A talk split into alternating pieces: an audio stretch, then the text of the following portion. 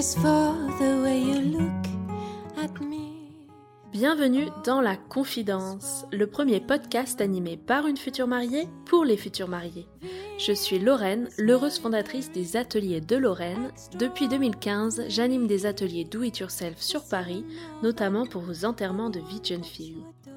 Je vous reçois en groupe autour d'un atelier créatif pour réaliser au choix un bijou à garder en souvenir de votre VJF ou à porter le jour J, des couronnes, serre-têtes ou peignes fleuris pour accessoiriser une séance photo, ou encore des éléments de décoration à personnaliser selon le thème de votre mariage. Passionnée par le monde du mariage, je suis surtout une future mariée 2021. Vous organisez votre mariage prochainement? Déjà, félicitations et bienvenue au club. Si vous ne savez pas par où commencer, que vous avez peur d'oublier un élément important ou que vous vous sentez un peu seul face à toute cette organisation, vous êtes pile au bon endroit. À mon micro, je reçois des prestataires du mariage qui nous livrent les coulisses de leur activité et nous donnent plein de conseils pour avancer sereinement dans nos préparatifs.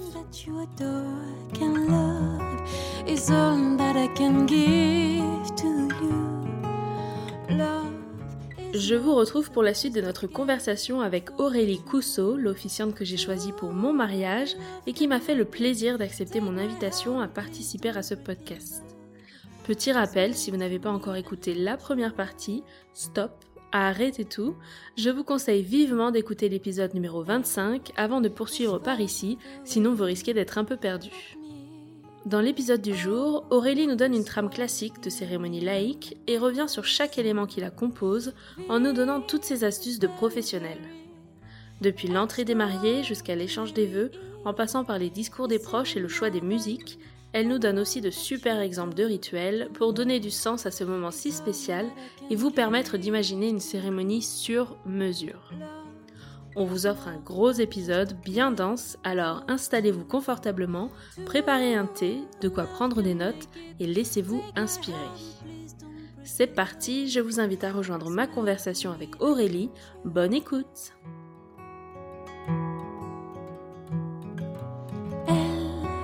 is for the way you look at me. Oh. On a vu comment trouver le ou la bonne officiante de cérémonie pour son mariage. On va maintenant entrer dans le détail de la cérémonie en elle-même et de son contenu. Alors qu'on choisisse un prestataire professionnel ou bien qu'on décide de l'organiser soi-même, cet épisode va être très utile pour tous les futurs mariés qui nous écoutent. Je voulais déjà avoir ton avis. euh, de quoi est constituée généralement une cérémonie laïque? Est-ce que tu peux nous donner un exemple de trame assez classique? Oui, on met pas les choses, euh, voilà, on met pas les choses forcément dans le même ordre et on met pas forcément tous ces éléments. Mais ce qu'on peut retrouver, en tout cas, ça va être bah, une arrivée, Mhm. euh, parce que c'est un peu le lancement. Donc comment vous voulez arriver, ça va donner tout de suite aussi un peu euh, l'ambiance de votre mariage. Très bien. Ensuite, il va y avoir des interventions des proches. Il peut y avoir des rituels, un ou des rituels. Très bien. ne nous enflammons pas. Et euh, un échange d'alliances, hein, la plupart du temps. Un échange de vœux. Euh, donc les vœux, c'est le discours hein, pour les- l'un pour l'autre, hein, pour les des mariés l'un pour l'autre. Et euh, un consentement, un échange de consentement. Donc c'est la fameuse question répond oui. Et puis après, on se dirige peut-être vers une signature de certificat de cérémonie D'accord.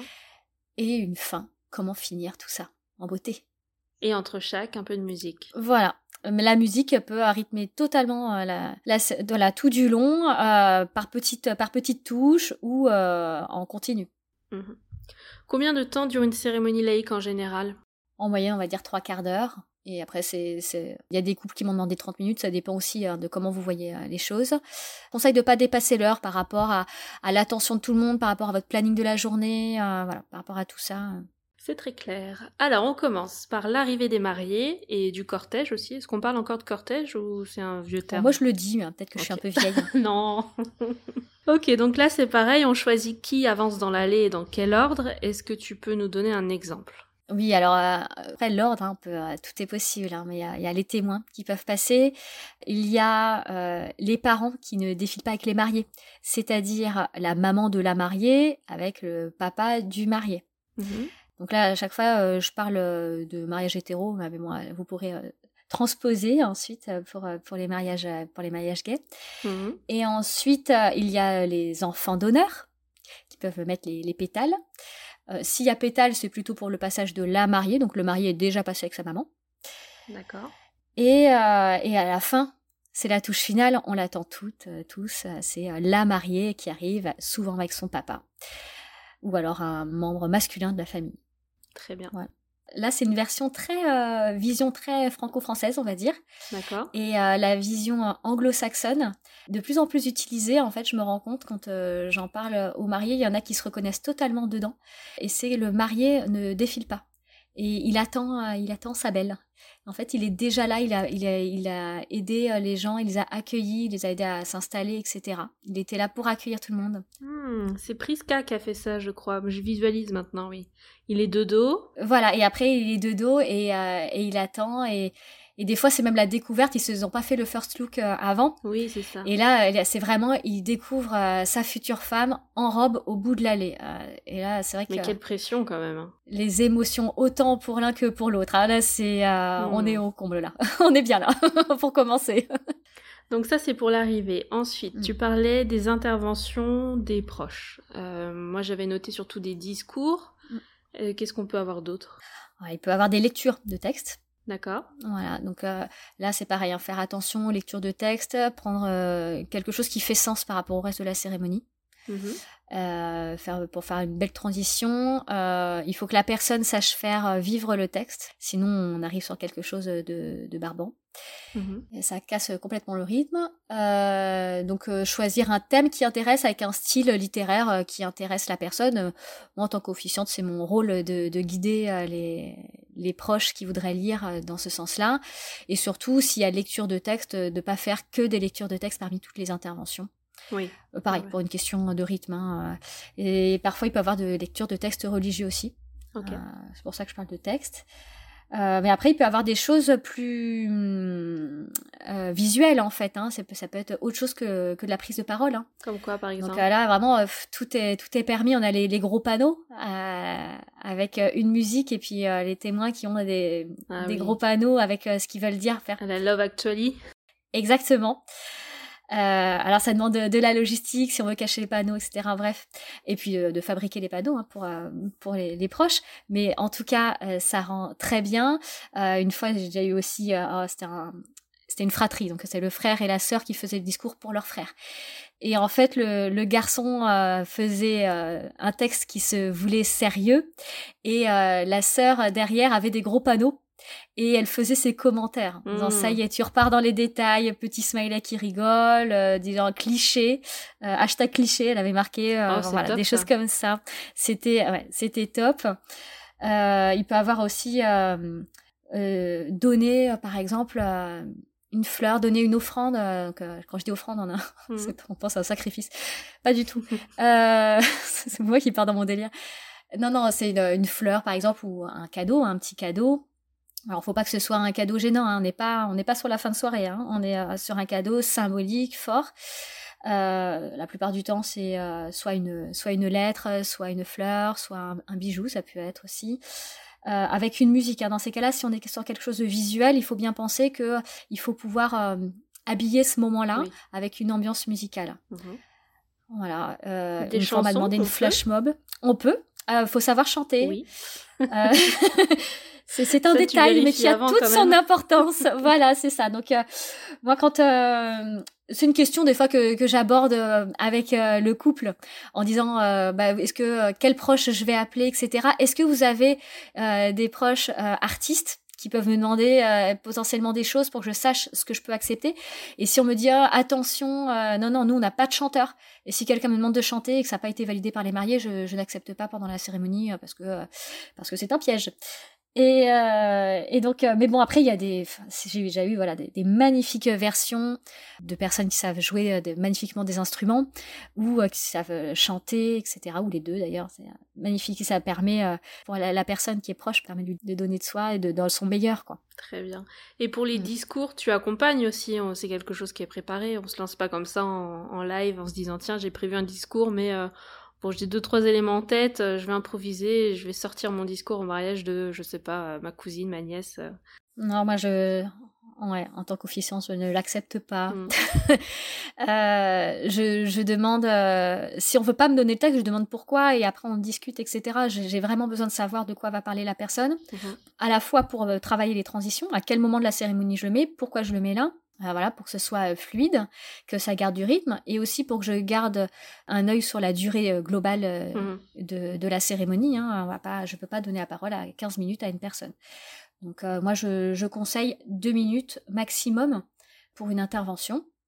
euh, ce qui permet de pouvoir, pouvoir faire passer plusieurs personnes au cours de la cérémonie et, euh, et d'aller à voilà, d'aller à l'essentiel dans le percutant et de retirer éventuellement les fioritures. Mais en deux minutes, c'est long hein, pour euh, écrire. C'est déjà un très gros discours. Hein. Les gens me, me rendent rarement euh, deux minutes quand je leur demande un discours. Je leur dis deux minutes, ils me disent oh là là, euh, va falloir que je fasse attention. Puis ils me rendent un discours finalement qui fait une minute quoi. Et c'est déjà euh, déjà une bonne page d'écriture. Mm. Donc, euh, Et dans le cas où on n'a pas d'officiant professionnel, justement, comment est-ce qu'on peut gérer les discours des proches? Ça, c'est Anaïs qui me demandait euh, sur Instagram, euh, parce qu'elle aimerait avoir la surprise de découvrir les discours le jour J, mais tout en s'assurant que les messages correspondent à leurs valeurs et au ton qu'ils veulent donner à leur cérémonie. Alors si parmi ses proches, euh, il y a quelqu'un qui dirige la cérémonie, ce serait parfaitement son rôle en fait de vérifier qu'est-ce qui va être dit à la, sa cérémonie pour que cette personne puisse justement rebondir d'un discours à l'autre. Si, euh, si elle conçoit plutôt sa cérémonie comme une suite de prises de parole, Mhm. il y en a qui conçoivent comme ça. Euh, dans ces cas-là, euh, il faut qu'elle fasse passer le mot à, à chaque personne qui prendront la parole, bah, des consignes. Quoi. Je veux que les discours durent pas plus de tant de minutes, que vous n'abordiez pas ce sujet-là éventuellement. voilà. Il faut que, être un peu plus juste directif pour s'assurer que tout le monde a bien compris l'état d'esprit de la cérémonie. Et dans le même esprit, Clara qui se demandait comment encourager ses proches à prendre la parole. Alors c'est pareil, s'il y a quelqu'un qui, qui prend euh, les, choses en main sur la globalité de la cérémonie, euh, cette personne sera vraiment la référente et pourra euh, guider les proches quand on les interroge. est-ce que vous voulez bien participer?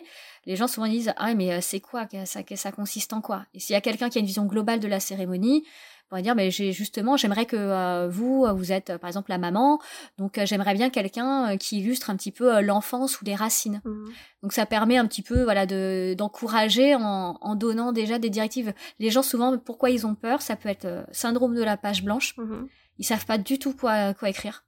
En soi ils veulent bien mais euh, ils savent pas du tout comment s'y prendre. Donc dans ces cas-là c'est juste en dialoguant un petit peu avec eux en disant bah, de quoi on a besoin ou en quoi consiste une cérémonie. Et sinon euh, les gens peuvent avoir peur aussi de leur de, de pas savoir gérer leurs propres émotions. Mhm. Euh, parce que ça, ça remue tout le monde cette histoire. Donc c'est une mise à nu et les mariés savent bien quand ils doivent écrire leurs vœux que c'est compliqué comme exercice. Dans ces cas-là, euh, on peut se réfugier sur le texte, hein, sur un texte qui existe déjà, un texte de littérature dont on parlait tout à l'heure, tout en se disant je prends un extrait de texte et peut-être que je peux compléter avec mes propres mots ensuite. Mhm. Ou juste une dernière phrase où tu mets ta touche et ça explique un petit peu ce que tu viens de lire avant. Oui, des fois aussi, je propose euh, aux gens, quand je leur propose de prendre la parole et qu'ils hésitent, je leur dis, je peux vous proposer des citations qui me font penser aux mariés, par rapport à l'histoire, etc., par rapport à leurs valeurs. Je trouve que ça les représente bien. Et si ça vous parle, vous pouvez partir cette citation et ensuite faire votre propre discours, vous pouvez rebondir dessus. Mhm. Et, euh, et au final, les gens, ça les lance.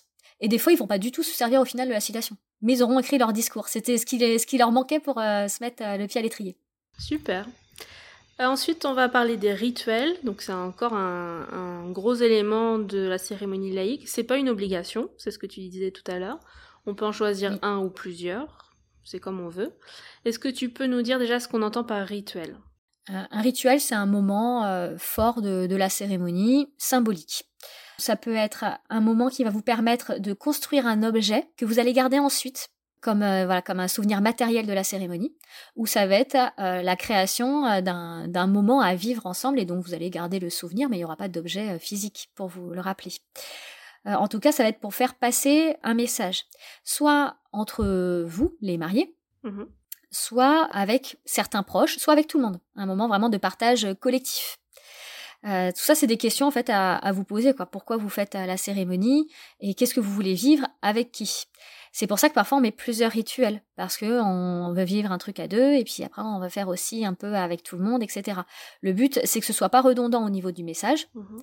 et que ce soit pas trop long au final. Donc si on choisit que des rituels qui sont longs à, dérouler, la cérémonie en globalité sera trop longue, elle va perdre du rythme, etc.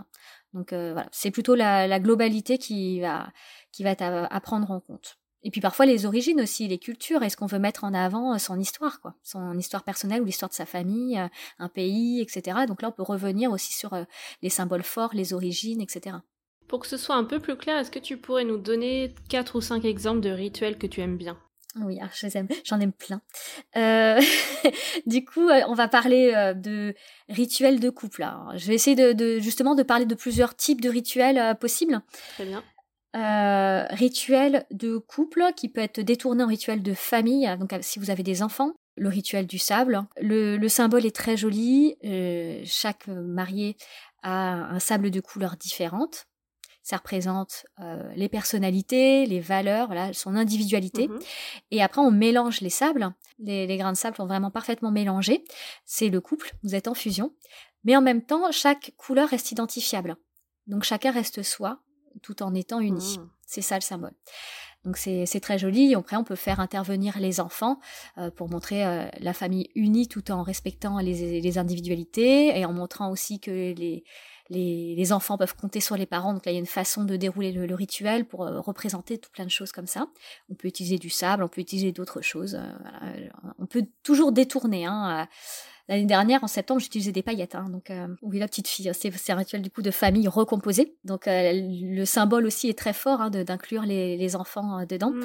Donc, les parents, c'était du sable et la petite touche de la petite fille, c'était la paillette par-dessus. Voilà. Et le petit garçon qui était encore plus jeune, c'était euh, les coquillages ramassés qui ramasse sur la plage avec mamie. Très bien. Donc ça, on choisit un beau contenant, c'est ça Quelque chose qui ferme aussi? Voilà, quelque chose qui ferme tout simplement parce que ça va vivre dans le temps avec vous. Hein, ça va être un objet de famille. Euh, donc euh, voilà, pour des questions de praticité, le jour J après à transporter chez vous le lendemain, euh, c'est mieux d'avoir quelque chose qui se ferme, soit facilement transportable, quelque chose qui s'intègre dans votre euh, dans votre chez vous aussi, quoi, pas forcément mmh énorme, quoi. dans le temps, il faut que vous puissiez toujours l'aimer. Mmh. Très bien. Euh, voilà, ça c'est des rituels à faire à deux ou en famille. Rituel, par exemple, un rituel qu'on peut faire tout le monde ensemble. il est assez euh, compliqué à, mettre en, place. Euh, il a fallu que je, le travaille beaucoup à le mettre en place, mais c'était une, c'était un couple qui avait besoin vraiment euh, de quelque chose de spirituel. Mmh Donc on est sur la transmission d'énergie et tout le monde va se donner la main donc tout en restant à sa place, parce que sinon c'est le bazar si tout le monde se lève. Donc on se lève, mais on reste à sa chaise, et euh, les mariés et l'officiant permet de, regrouper, avec éventuellement les témoins, permet un petit peu de, regrouper pour boucler la boucle. Il va avoir les personnes du fond aussi qui vont se donner la main au niveau de l'allée centrale, qui vont se réunir là. Mais sinon après ça fait un serpentin où tout le monde se donne la main. Et ensuite, euh, on peut mettre, euh, alors moi au départ quand je, quand je l'avais lu à l'origine, c'est du gong tibétain, un petit peu le bol tibétain. C'est un petit peu des choses de méditation comme ça. Quand moi je l'avais fait, on avait utilisé une musique avec des basses, avec et de la percussion, voilà, mais c'était une musique actuelle. Hein. Ça, permet de faire un passement de, de battement de cœur. Ah. Donc en fait, on commence avec un des mariés et euh, qui va passer euh, un battement de cœur euh, à son témoin, etc. Et chacun va se passer un battement de cœur avec sa main. Donc ça passe de la main droite où il y a, on fait, on presse la main deux fois pour faire un battement de cœur, et ça va ensuite à sa main gauche, un battement de cœur deux fois, et ainsi de suite. Tout le monde se passe le battement de cœur. Ça, ça va défiler dans, pendant toute la musique, pendant une partie de la musique, auprès de toute l'assistance, et ça revient au deuxième marié, on a fait le tour euh, de tout le monde. Mmh.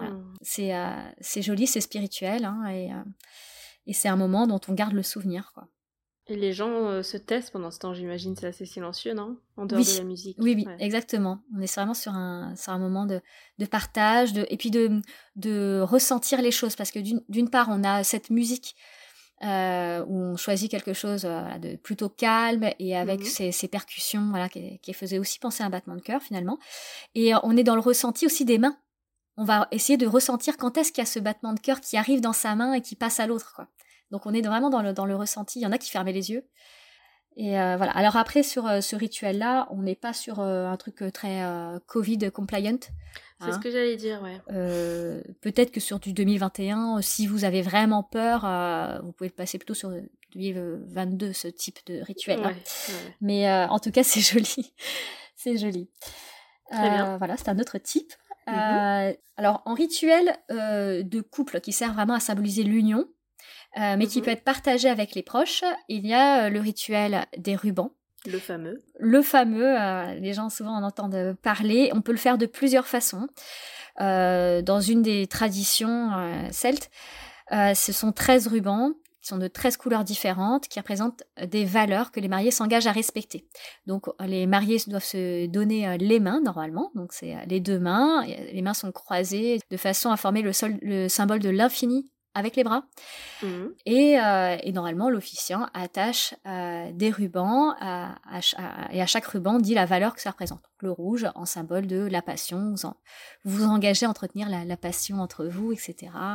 Et à la fin, euh, les mariés sont engagés, chaque nœud représente la promesse qu'ils ont fait euh, l'un pour l'autre. Et donc du coup, ils peuvent détacher leurs mains et normalement, si, si les nœuds sont pas trop serrés, ça permet de détacher ses mains sans détacher les nœuds, puisque euh, le nœud représente la, promesse. Euh, on peut faire participer les proches. euh, souvent, c'est plutôt ce que j'encourage à faire parce que pour votre souvenir, euh, l'expérience à vivre, c'est quand même plus sympa de, de faire participer les proches. Mhm. Euh, En plus, c'est des petites interventions pour ceux qui n'ont pas voulu faire de gros discours ou de grosses. exactement. Là, c'est on, on demande aux gens de participer. Ils sont contents de participer, mais ils prennent pas la parole, donc euh, ils sont très contents. Mm. Et, euh, et là, dans ces cas-là, l'o- l'officiant dit simplement euh, pour le, le rouge, j'appelle Martine et Martine se lève et vient attacher euh, le ruban aux mains des mariés et se rassoit. Et on fait comme ça. Il faut garder du rythme en fonction euh, euh, si la personne se lève et qu'elle marche euh, tout doucement. euh, L'officiant peut aussi euh, rajouter euh, quelques quelques mots hein, en disant le rouge représente ça, etc. Enfin, on peut, on peut euh, toujours meubler, mais après c'est c'est plus facile pour un officiant professionnel effectivement de pouvoir développer ou pas selon le rythme à garder. Donc euh, voilà, ça c'est aussi euh, l'expérience. En tout cas, euh, c'est bien de prévoir une petite musique euh, de fond, euh, en instrumental, hein, pas de parole puisqu'on parle par dessus, mais euh, pour euh, pour habiller aussi euh, ce moment-là. Très bien. Combien de rubans euh, à peu près? Parce que là, tu disais c'était un exemple avec les 13 rubans, ça c'est Ouais, la tradition. De tradition, ok. Mm. On peut l'adapter, bien sûr. On peut l'adapter. Voilà, il y, en a qui qui aiment pas certaines couleurs et du coup qui ne prennent même pas les couleurs mais qui se servent des symboles. Euh, Il y en a qui font que six rubans, euh, qui font venir que des couples. Euh, Il y a des personnes qui se disent on ne veut même pas savoir euh, quelles couleurs seront choisies. On voudrait que euh, ce soit les témoins, par exemple, qui attachent les rubans.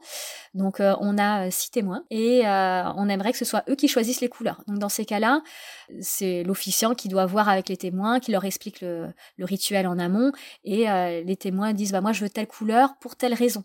Ce qui permet soit aux témoins de prendre la parole, c'est déjà arrivé, à chaque ruban, à chaque témoin disait pourquoi, ou alors c'est l'officiant qui explique euh, pourquoi ce témoin a choisi cette couleur, est-ce que ça représente, etc.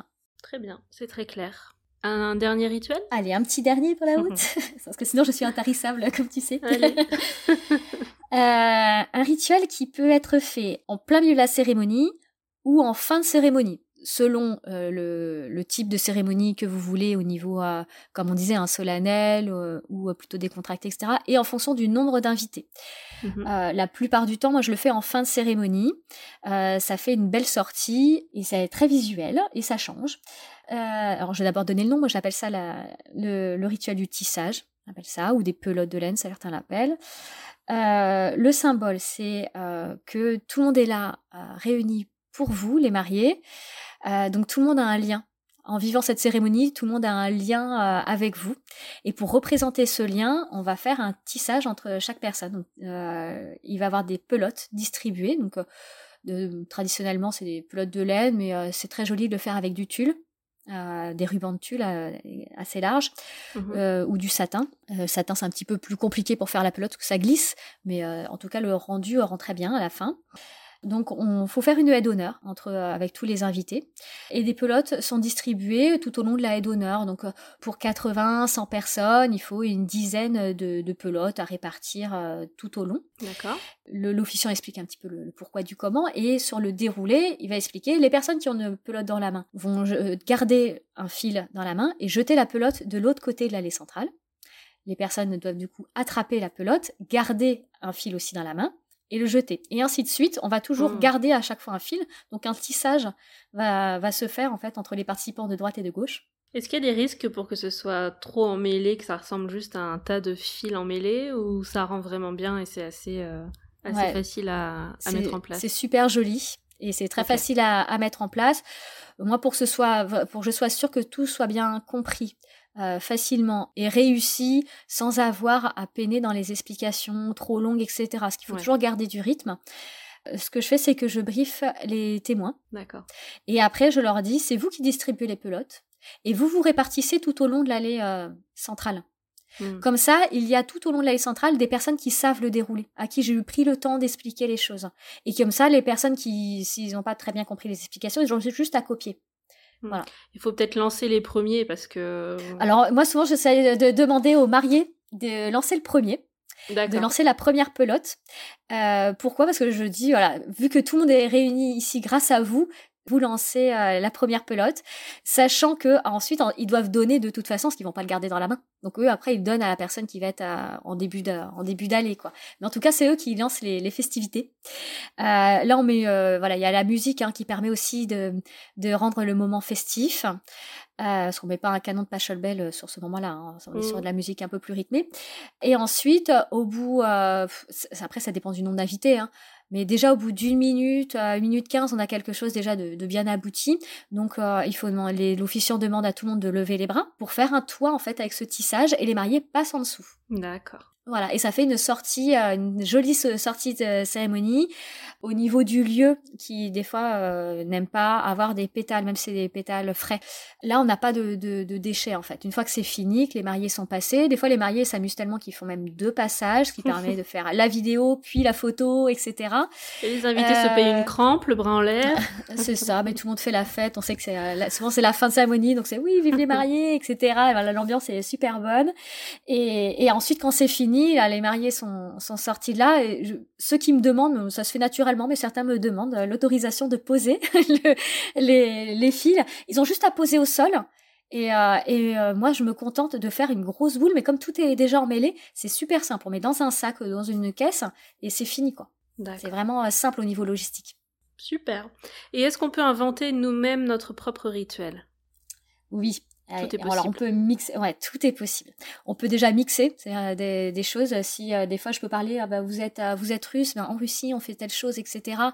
Euh, Peut-être qu'on peut le mixer avec les rubans par exemple, parce que ça pourrait, voilà, on arrive à, à mixer des rituels entre eux. Mmh Et puis après, oui, en fonction de la créativité. De toute façon, c'est aussi un ping-pong créatif hein, lors de la, la création de la cérémonie. Hein, c'est ça qui est intéressant. Euh, donc un petit exemple, euh, par exemple j'ai fait le, le, mariage euh, d'une d'une wedding planner mhm. qui du coup a vu énormément de cérémonies. voilà, ne voulait pas du coup s'identifier à toutes les cérémonies qu'elle avait vues. Elle s'est dit ça va me rappeler la cérémonie de machin, ça va me rappeler la cérémonie de truc. Donc du coup, elle voulait des moments, un moment personnalisé et, et de fil en aiguille, on en est arrivé à faire un rituel que j'appelais les petits papiers volants qui consiste à, écrire, à, faire écrire aux, invités avant la cérémonie. Donc à leur arrivée, ils ont un petit carton avec des phrases qui sont euh, préconstruites mhm. et euh, ils vont euh, finir la phrase.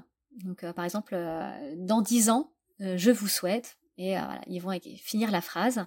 Ils font ça avant que la cérémonie commence, juste avant de s'installer finalement. D'accord. Et, et, lors de la cérémonie, l'officiant va demander aux gens pendant un petit moment euh, de 30 secondes, hein, on peut faire une petite musique, etc., de mélanger les papiers. Donc les papiers vont, c'est pour ça que j'appelle ça les petits papiers volants, parce que les papiers vont bouger euh, d'une chaise à l'autre, les gens sont passés les papiers, ça tourne. Et une fois que c'est fait, euh, j'invite les gens à venir lire leurs papiers. Donc je vais pas inviter toute l'assistance, hein. en, tout ça va être une dizaine, une quinzaine de personnes selon la rapidité ou comment ça s'enchaîne. Lire le papier qu'ils ont récupéré, donc c'était pas le leur. Exactement. Du ok. Et c'est ça qui est drôle, c'est que euh, ils sont beaucoup moins timides quand c'est pas leur papier. Hmm. Donc euh, la plupart du temps, il y a euh, tout début quand je dis ça, les gens se disent oh, on peut vraiment se lever et, et, donc il va avoir le, plus courageux qui, qui, va qui va se lever. Et puis après tout le monde va, va trouver ça drôle. Et rapidement ça va ça va s'enchaîner hein, parce que c'est un papier très rapide à lire. Hmm. et au bout d'une quinzaine de, de, personnes, on fait arrêter le, le, rituel de manière diplomate. Je dis ça pour les personnes qui fabriquent eux-mêmes leur, cérémonie. Et et en tout cas, les petits papiers qui n'ont pas été lus, c'est pareil, il faut trouver une utilité pour que ce soit lu plus tard ou récupéré, etc., pour que tout le monde puisse, en, enfin, en tout cas les mariés puissent en profiter. mais après, il faut faire une, une, petite synthèse pour clôturer ça. Donc, il faut savoir rebondir, avoir un petit esprit d'improvisation mmh pour, pour faire la transition sur la suite. C'est super celui ouais. Ouais, c'est très très sympa. C'est rapide, c'est dynamique, ça permet un peu de, de, sortir du truc trop solennel aussi, de, de la grosse émotion des vœux, etc., qui vont arriver après, quoi. Oui, là on est sur vraiment créer du lien. Mm. Mm.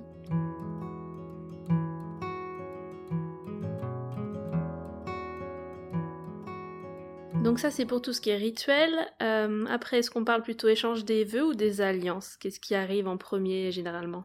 En premier, c'est plutôt les vœux. Alors, échange des vœux, je mm. t'écoute. C'est sûrement le moment le plus symbolique, celui-ci, qui a le plus de sens en tout cas pour les mariés est celui qui met le plus la pression aux mariés. oui. Quelle est euh, la recette pour préparer des vœux qui soient à la fois émouvants, sincères, mais sans être euh, cucu? Oui. Et d'ailleurs, il faut définir le, degré de cucu. Qu'est-ce que le cucu pour l'un ou pour l'autre? On n'a pas tous mm. euh, la même définition de cucu. mais en tout cas, il faut parler. Les vœux, c'est vrai qu'il faut les écrire euh, en cachette l'un de l'autre pour pouvoir se les dévoiler. Normalement, c'est ça euh, l'idéal, c'est euh, de se dévoiler son discours le jour J. mais même si vous le faites séparément, il faut quand même mettre les, règles du jeu bien à plat avant. la durée de chacun et la tonalité. donc, si vous acceptez qu'il y ait des petites, des petites blagues, des petits clins d'œil, etc. Donc ça déjà c'est mise au point à faire euh, de base avant d'écrire. Très bien. Ensuite, euh, c'est vrai que tout est permis. Donc les gens se disent qu'est-ce que je fais, par quoi je commence, etc. Euh, par où je commence, qu'est-ce que je dois dire? Et en fait, il n'y a pas de je dois dire. Du coup, souvent, je pose moi-même des questions. Et d'ailleurs, j'ai aussi un, petit questionnaire que je donne aux mariés qui n'est pas à me rendre, mais qui, qui permet d'aller un peu plus loin dans la réflexion. c'est se dire pourquoi je suis là? Qu'est-ce que ça représente le mariage pour moi? Certains aiment bien faire aussi un peu une rétrospective. Euh, certains ont besoin d'ailleurs de cette rétrospective en disant ben, je pensais pas qu'on en arriverait là, par exemple. voilà, l'enchaînement. Je, reviens un peu sur euh, l'histoire et, l'enchaînement. Et c'est vrai que tout s'est enchaîné. Et là, je prends le temps de dire cet enchaînement, il est un peu magique finalement entre nous. Mmh, c'est beau ça. Oui, je viens de le trouver. Mmh. Et, euh,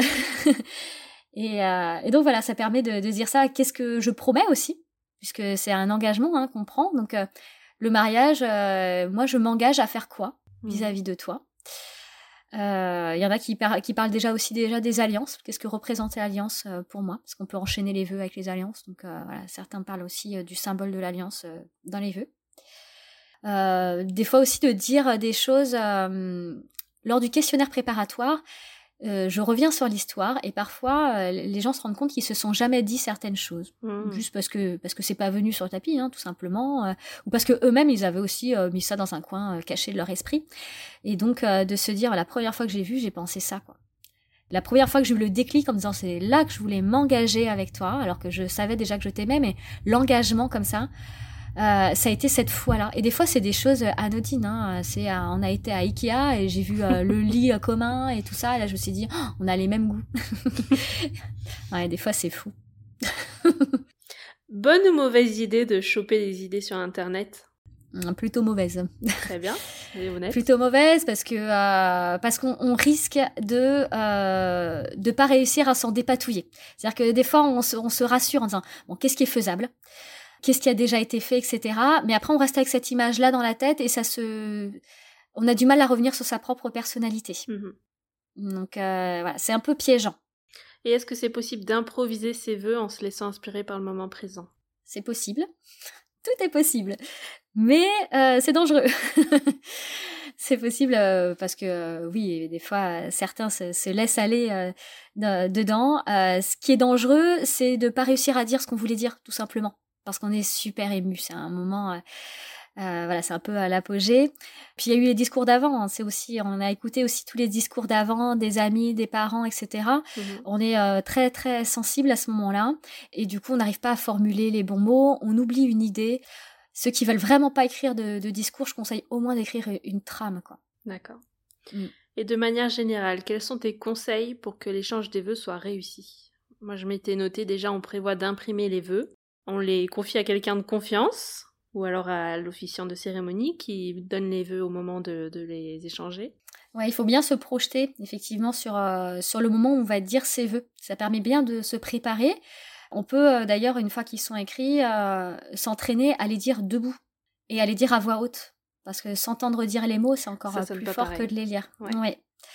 Et ça permet de voir aussi, euh, des fois en les disant euh, tout haut, euh, que certaines liaisons sont compliquées à dire et qu'en fait à chaque fois on fourche à ce moment-là. Donc on peut peut-être éviter cette tournure de phrase parce qu'elle mm. est trop compliquée. Mais voilà, en tout cas, s'entraîner à le dire. Est-ce que vous allez devoir tenir un micro? Ça va aussi changer votre perception des choses. on est tellement à fleur de peau à ce moment-là que penser un petit peu à se mettre déjà en, préparation mentale, euh, c'est c'est pas mal. Hein. Et, de toute façon, euh, vous inquiétez pas, vous n'êtes pas du tout en train de vous spoiler le truc parce que quand vous serez devant tout le monde et surtout euh, devant votre future épouse ou époux, ce sera différent. Mais en tout cas, ça vous permet d'être plus en possession de vos moyens et de prévoir les choses, les petits couacs, mmh. comme effectivement la feuille qui s'envole s'il y a plusieurs feuilles, les feuilles qui se mélangent. Euh, c'est mieux qu'elle soit euh, numérotée, si vous avez plusieurs feuilles par exemple. Euh, c'est mieux qu'elle soit cartonnée, si c'est juste des feuilles. Pourquoi pas même plastifiée, ça c'est pour les petits embruns qu'il peut avoir. Euh, voilà, et sans parler euh, non plus de, de, la tâche si vous confiez à je ne sais pas qui et que il y a eu y a eu de l'eau, il y a eu la bouteille, voilà, il y a eu le mouchoir, il y a eu un truc et, du coup ça l'encre, voilà, ça fait des taches d'encre. donc voilà, c'est des choses comme ça, un peu toutes bêtes, mais c'est à prévoir vraiment la logistique, comment je serai à ce moment-là, etc.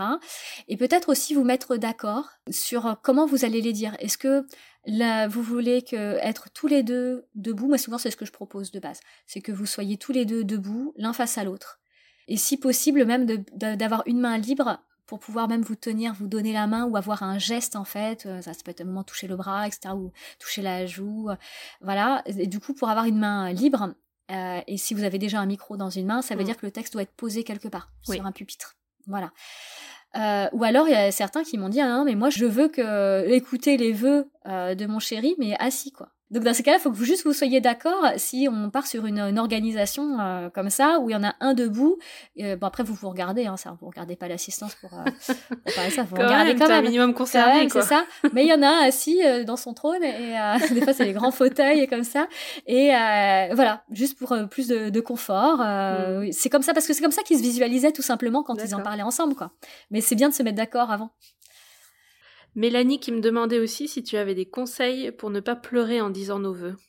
Tu viens juste d'en parler, tu as conseillé aussi de s'entraîner tout simplement à voix haute. Est-ce que tu as d'autres conseils pour euh, maintenir euh, le niveau d'émotion? La préparation euh, mentale, le souffle, voilà, bien, respirer. Mhm. Ah ouais, ça permet, parce que souvent on est un peu en apnée à cause, à cause des émotions.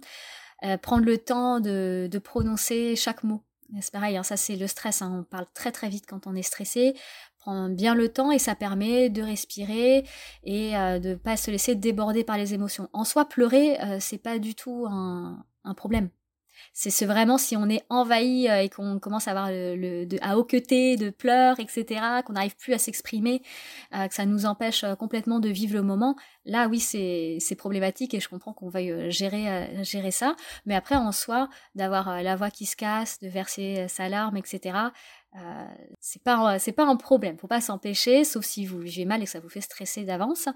Mais toujours prévoir le petit mouchoir, euh, pas loin. Donc moi souvent je mets une petite boîte à mouchoirs avec des petits mouchoirs individuels mmh. emballés qui sont à disposition et pouvoir les donner ensuite à quelqu'un pour pas les garder dans la main en fait au moment après les vœux les alliances et tout. Voilà. Et eh oui. faut pas s'embarrer de ces mouchoirs. Il faut pas que le mouchoir traîne non plus Surtout sur la table et tout. Voilà, c'est ça. Donc, bon, moi en ce moment avec, tout, tout, ça, de toute façon, j'ai une petite euh, poubelle euh, très jolie euh, qui permet de, mettre tous les, petits déchets, les lingettes, etc. Mais euh, oui, c'est bien de ne pas avoir ces, des, petits, des petits trucs comme ça qui restent dans les mains. Mm. Après, un petit mouchoir, retouche make-up éventuelle. Après, euh, si vous enchaînez après avec les alliances. Surtout, on tapote le mouchoir, on ne frotte pas. On tapote, voilà, c'est ça. Et, et que l'officiant ou les témoins ne ou même le, voilà, le, conjoint n'hésite pas à dire ah, ça a coulé, etc. Voilà. Juste voilà. par faire, ce sera quand même la photo de mariage ensuite et l'échange des alliances et tout. Donc voilà, que ce soit, que ce soit pas dégoulinant, c'est pas mal. Bon, et Angie qui me posait la question via Instagram, est-ce que l'échange des vœux est obligatoire? Ça m'angoisse tellement. On fait ce qu'on veut, en vrai. Voilà, exactement. On fait ce qu'on veut, c'est pas obligatoire. C'est un beau moment euh, que vous vous offrez. Alors après, vous pouvez aussi euh, vous l'offrir d'une autre façon. Il y a des vœux qui se font à deux, qu'on peut écrire à deux, et il y a juste une petite variante. Enfin, à deux, je parle avec le conjoint, et du coup, si je suis là, ça fera trois euh, au moment de l'écriture. Mmh. Mais en tout cas, qui se préparent ensemble, en couple, qui, ont un texte que vous écrivez, ou que vous pouvez lire, d'ailleurs, ça peut être aussi un texte de littérature, à lire à deux voix. Et là, après, c'est juste la façon de, de l'amener, de dire pourquoi ce texte, euh, pourquoi cette façon-là de le présenter, mais c'est aussi symbolique de votre couple peut-être, de dire que euh, euh, lire un texte qui parle d'amour et d'engagement à deux voix, c'est aussi la construction d'un foyer. Il n'y a rien de rédhibitoire en fait, tant que tout fait sens. Très bien. Est-ce que tu aurais une anecdote sur un échange de vœux qui se serait pas passé comme prévu, histoire de dédramatiser? Alors, il y a, oui, j'ai une anecdote. Un couple devait préparer chacun leurs vœux. Mmh et arrivé à dix jours du mariage, la future mariée m'appelle et euh, elle me dit euh, ça va pas du tout, j'ai toujours pas euh, écrit mes vœux. Bon, ça je le savais parce que je, savais bien mmh que je les avais pas eus. mais surtout, je n'arrive pas à les écrire puisqu'à chaque fois que je commence à écrire, je me mets à pleurer. ça m'angoisse totalement, je me rends malade, etc. Euh, je sais que euh, mon chéri, il a déjà écrit euh, ses vœux, etc. Lui, il est totalement à l'aise et moi, ça va pas du tout. comment mmh faire Ça a été perdu. bon, l'avantage, c'est que ils habitaient pas très loin de, chez moi. Ils habitaient à Bordeaux. Donc, du coup, j'ai dit réunion d'urgence. on va faire une semaine avant, avant le mariage. On fait une petite, une petite réunion et on va discuter des différentes options. On se rend pas malade, c'est clair. On va normalement, il faut aller à son mariage et à, sa cérémonie avec l'adrénaline. Donc vraiment, euh, on est euh, voilà, on a le cœur qui bat, il va se passer quelque chose, etc. C'est un grand moment, mais on n'est pas stressé, quoi. On se rend pas malade pour ça. Donc il faut garder que le positif des préparatifs. Donc c'est que là, si elle s'en rend malade, c'est qu'il faut changer. Euh, on a discuté longuement pendant cette soirée et on on a fabriqué quelque chose euh, qui ressemblait en fait à une sorte de, patron en mettant des idées clés en fait. Euh, donc euh, il y avait la première fois que j'ai que j'étais rencontrée et il fallait qu'il complète. Vous avez fait ça tous les trois? Voilà, en fait, on a fait le patron tous les trois. Et par contre, quand ils ont complété, ils l'ont fait séparément et me l'ont donné. D'accord. Et on s'était mis d'accord sur la longueur. Et le fait que ce soit drivé, elle savait que finalement, son discours, elle, elle avait peur de faire quelque chose de mal par rapport à son chéri, etc., de pas être à la hauteur. Là, elle savait qu'ils avaient tous les deux le même patron. Hmm. Et qu'elle, elle ferait quelque chose d'assez euh, romantique. Et que lui ferait quelque chose d'assez humoristique parce que c'était leur caractère. Mais au moins, tout était euh, posé. Et on a suivi ce patron-là. Et du coup, au moment de dire les vœux, à chaque fois, ils faisaient chacun leur tour. Et c'est pareil, elle n'avait pas ce moment de solitude en disant je suis seule face au micro. Ils étaient à deux et ils se sont échangés et il y avait cette notion aussi de surprise qui s'était préparée l'un pour l'autre pour les réponses. Et, euh, voilà, c'était euh, des vœux euh, à, leur sauce.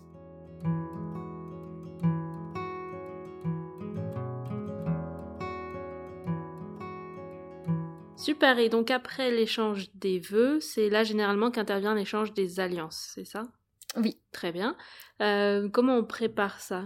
Il y a une formule aussi pour accompagner le geste? Ça ressemble à quoi?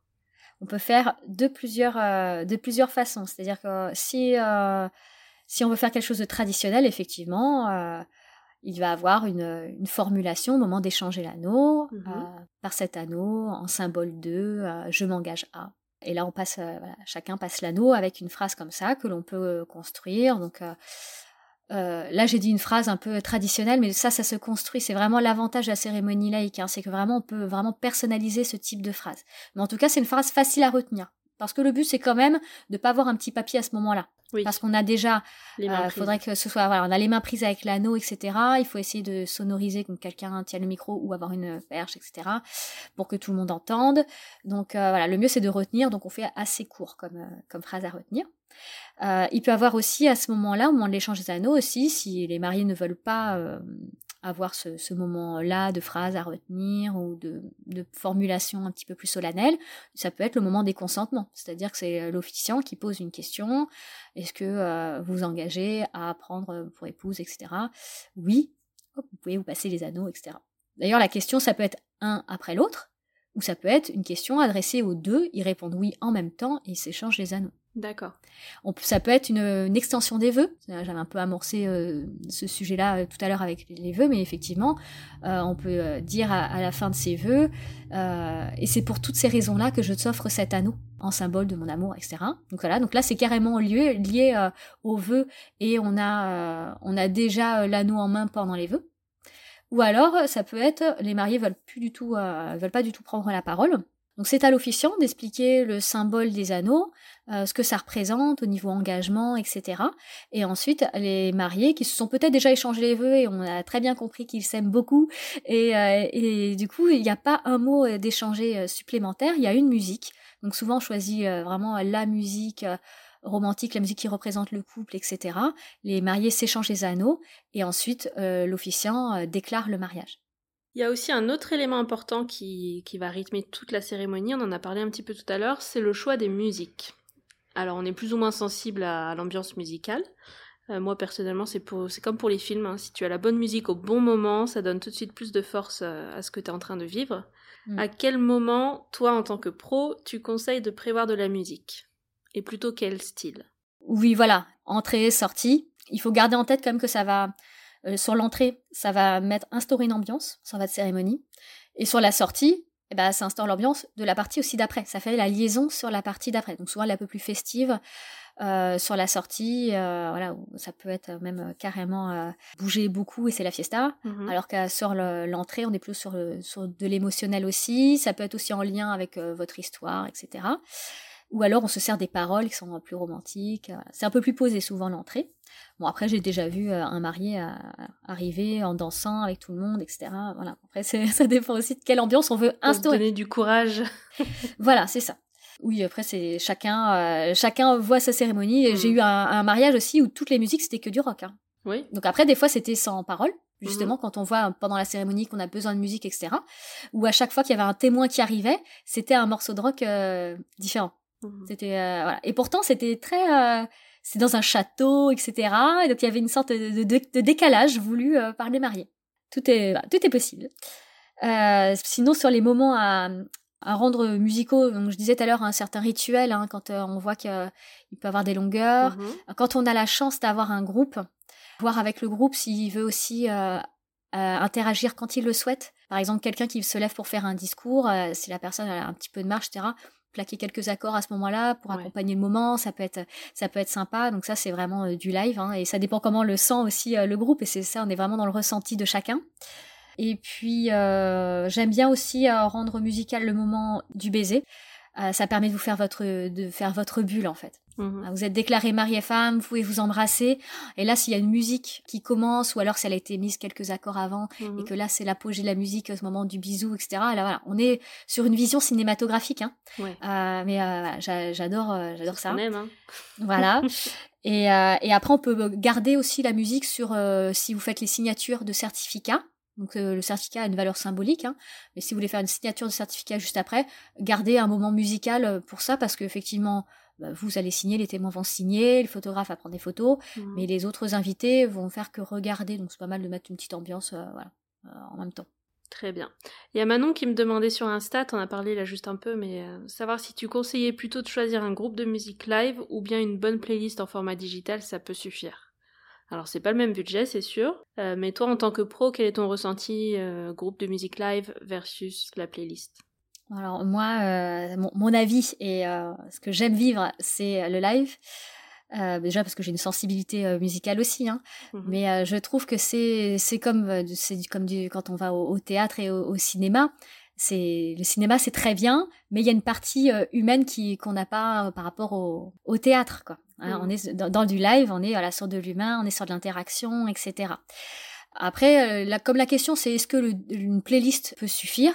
Oui, ça peut suffire complètement même. Hein, euh, euh, ce qui est pas mal par contre, si c'est euh, une playlist, c'est de prévoir quelqu'un qui fait les lancements musicaux autre que la personne qui officie. Parce que sinon euh, on arrive sur un rythme un peu plus haché puisque la personne qui officie devra s'arrêter de parler pour lancer les, les, musiques. Ce sera forcément haché alors que si euh, elle se met d'accord, si ces deux personnes-là euh, travaillent un petit peu en amont ensemble, la personne qui lance la musique saura que directement à la fin de cette phrase, il faut lancer la musique et ce sera beaucoup plus fluide. Mmh. Donc quand même donner euh, des rôles différents si c'est une playlist mais en tout cas pour euh, est-ce que ça suffit euh, bien sûr et, avoir la musique déjà c'est essentiel. Zéro musique c'est c'est compliqué je trouve. Et quel support on doit prévoir justement pour lancer la playlist? Quel matériel de sono sur place? Alors, tu t'y connais un petit peu? Ouais, Enfin, je pourrais pas donner de référence de, matériel, mais les, les, gros sonos, de préférence les mettre sur pied. souvent, c'est des sonos qui, c'est des cubes, hein, ou alors ça fait maintenant, il y a aussi, euh, ça fait une grande colonne qui, qui monte là. Mmh.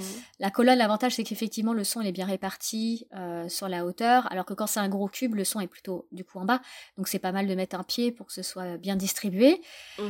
Euh, de préférence Bluetooth pour pouvoir lancer les musiques sans que quelqu'un soit à côté. Euh, voilà, quand c'est un DJ, euh, il a souvent il a ses platines, il lance le truc et tout. Euh, voilà, c'est c'est du c'est du pro, hein, donc là c'est autre chose. Et c'est quand on le fait soi-même, faut penser à ça, penser au micro, hein, les micros sans fil, parce que c'est pareil, ça ça complique tout au niveau logistique, gestuel, etc. D'avoir un fil. Mhm.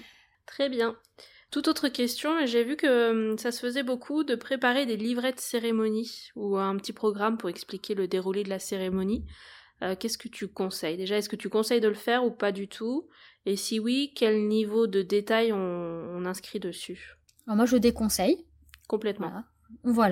Déjà, euh, c'est une bonne nouvelle, vous simplifiez la vie. Mmh.